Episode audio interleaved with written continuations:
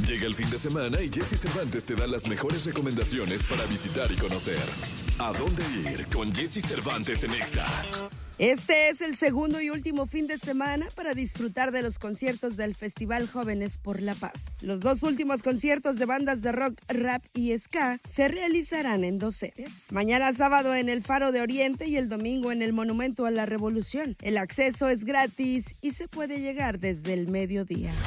Ahora que si lo tuyo es la comida, no te puedes perder dos lugares de la ciudad. Este sábado, la Colonia Doctores será la sede de la primera guerra de tacos, que prevé reunir a las mejores taquerías del país y decidir cuál tiene la mejor receta y la mejor salsa. Además, habrá pruebas gratis y sonido. Las citas de la 1 a las 5 de la tarde en la calle Doctor Carmona y Valle número 147. La entrada cuesta tres corcholatas o taparroscas de Sidral Mundet.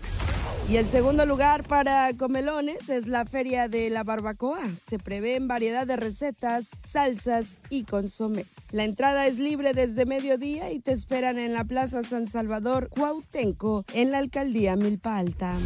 Y si después de estar llenito de la comida se te antoja una buena caminata tradicional, Paseo de la Reforma es buen lugar porque iniciará el Festival de Flores de Nochebuena. Productores de esta planta de Tlalpan, Milpalta, Tláhuac y Xochimilco estarán exhibiendo sus hermosos ejemplares y aunque no compres ninguno, hay actividades, pláticas y puedes tomar muchas selfies con motivos navideños. Se puede ir desde las 10 de la mañana y hasta las 9 de la noche, tanto sábado como domingo.